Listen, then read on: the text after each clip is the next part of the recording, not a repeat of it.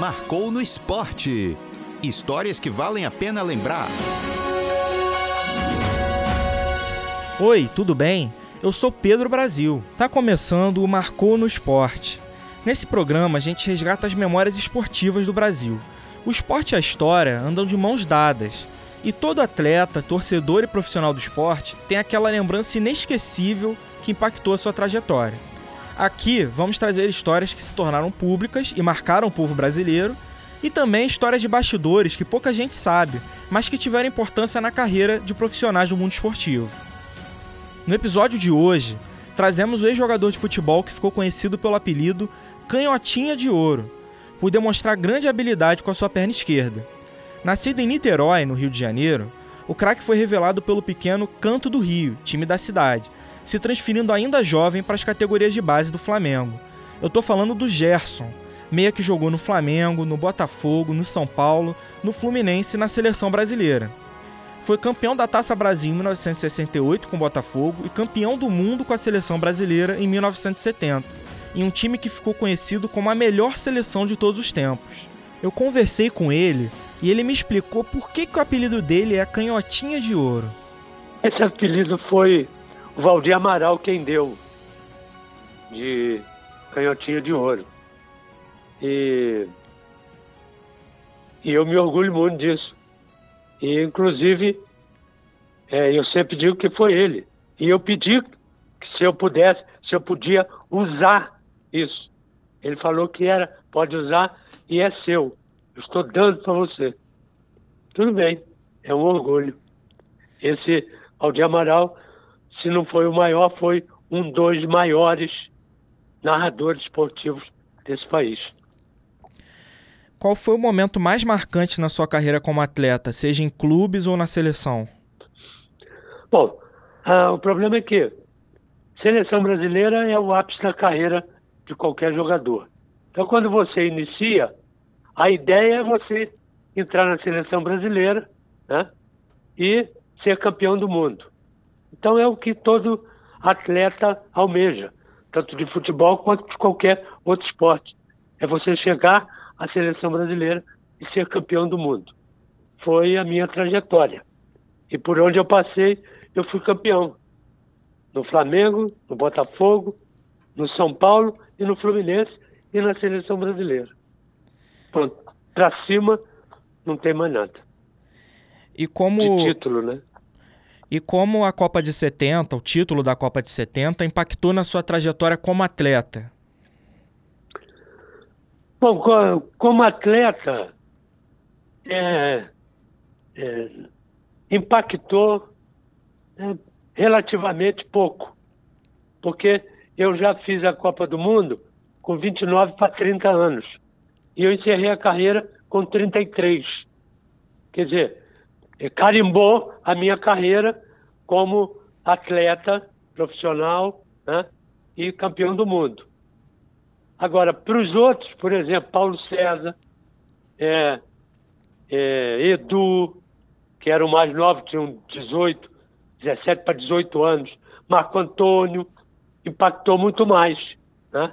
Porque eles duraram, né, participaram mais tempo de, do futebol que eu. Mas valeu né, pelo esforço de todo esse tempo, depois de 20 anos de futebol, né, ser campeão do mundo. Isso carimbou a minha, a minha faixa. Foi melhor. Porque três anos depois, dois anos e pouco, depois eu parei de jogar. Mas valeu.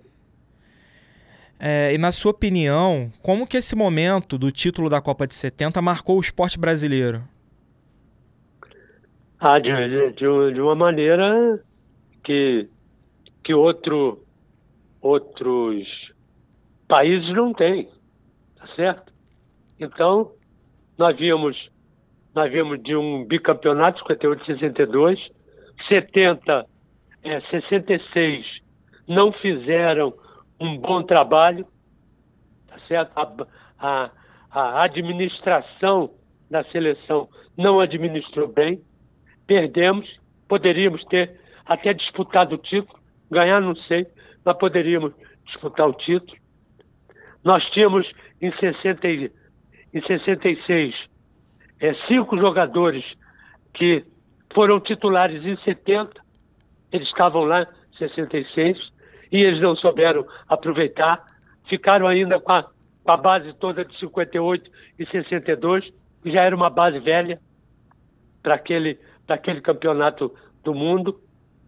E aí houve a renovação total em 70 e fomos campeões. E dali para frente nós mostramos que o futebol clássico é o futebol certo.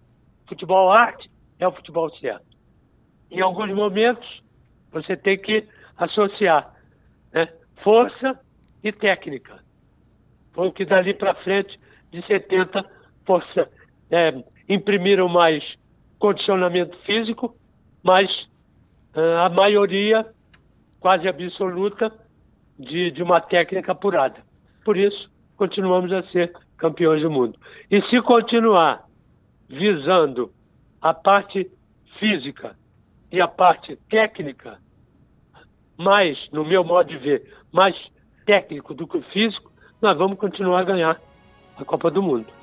A Copa de 1970 foi sediada no México e contou com 16 seleções. O Brasil disputou e venceu os seis jogos da competição, fazendo uma campanha impecável. Foi o terceiro título mundial da seleção brasileira, que possibilitou que a equipe ficasse com a taça Jules Rimet em definitivo, até que ela foi roubada em 1983 no prédio da CBF, no Rio de Janeiro. E você, tem algum momento esportivo que te marcou? A cada semana vamos trazer um torcedor para contar uma história do esporte que tenha sido importante na sua vida. Que tal relembrar? Eu me lembro. Eu me lembro. Eu me lembro. Eu me lembro. Eu me lembro. Eu me lembro. Eu me lembro. Eu me lembro. Ah, eu me lembro. Eu me lembro em 2007, quando eu e um grupo de amigos pela escola nós fomos no Parapam. E aí é, eu nunca tinha me interessado por esporte tal. Fui no Parapan e eu achei incrível tipo, pessoas, né, com, de certa forma, com uma deficiência e tal, e fazendo de tudo pra estar ali competindo como qualquer outra pessoa. Eu fiquei, cara, eu, por que, que eu, sabe, que tenho meus dois braços, minhas pernas, por que, que eu não, não tô fazendo isso? Foi até um incentivo para mim e pros meus amigos também. Nós fomos ali torcendo e foi, foi um espírito de, de, de esperança né, pelo esporte muito legal que se, se aflorou né, nas nossas vidas. É, meu nome é Guilherme Soares, aluno e funcionário da Estácio. Eu me lembro. Eu me lembro. Eu me lembro. Eu me lembro. Eu me lembro. Eu me lembro. Eu me lembro. Eu me lembro. Ah, eu me lembro. E você, tem alguma história marcante? Acesse as nossas redes sociais e compartilhe com a gente. E com isso chegamos ao fim do nosso programa. Obrigado a você pela audiência. Semana que vem tem mais um episódio disponível. Ouça a gente nas principais plataformas de streaming, como Spotify e TuneIn. Até a próxima! Esse programa é uma produção de Pedro Brasil, Jonathan Aquino e Juliana de Oliveira. Edição Carlos Dames. Apresentação: Pedro Brasil. Supervisão do professor Sérgio Carvalho. Coordenação do curso de jornalismo: professora Gisele Barreto. Realização: Rádio Estácio Tom Jobim. Universidade Estácio de Sá.